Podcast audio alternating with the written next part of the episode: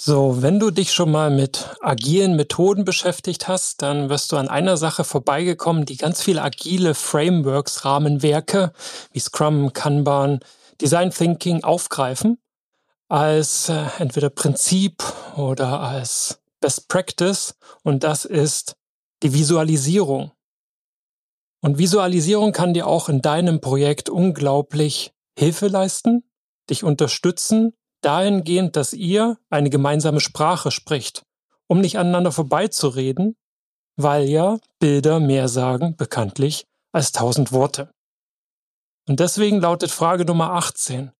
Wenn du ein Bild deines Projektes zeichnen solltest, wie sähe das aus?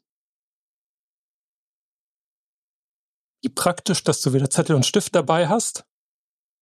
Ich habe meistens mein Portemonnaie bei mir und da ist immer ein ganz, ganz kleiner Stift, den ich da reingequetscht habe und ein A4-Blatt, was ich so oft gefaltet habe, bis es da reinpasst, auch noch enthält. Und deswegen könntest du, selbst wenn du unterwegs bist, gerade U-Bahn fährst oder spazieren gehst, vielleicht doch ein Bild skribbeln.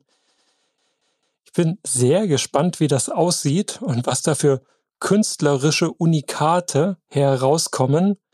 Schick mir gerne eine E-Mail oder eine Nachricht auf LinkedIn. Ich würde mich auf jeden Fall freuen zu sehen, dass hier wirklich jemand zuhört und diese Übung macht, beziehungsweise die Fragen für sich beantwortet und in dem Fall einfach mal ein Bild zeichnet.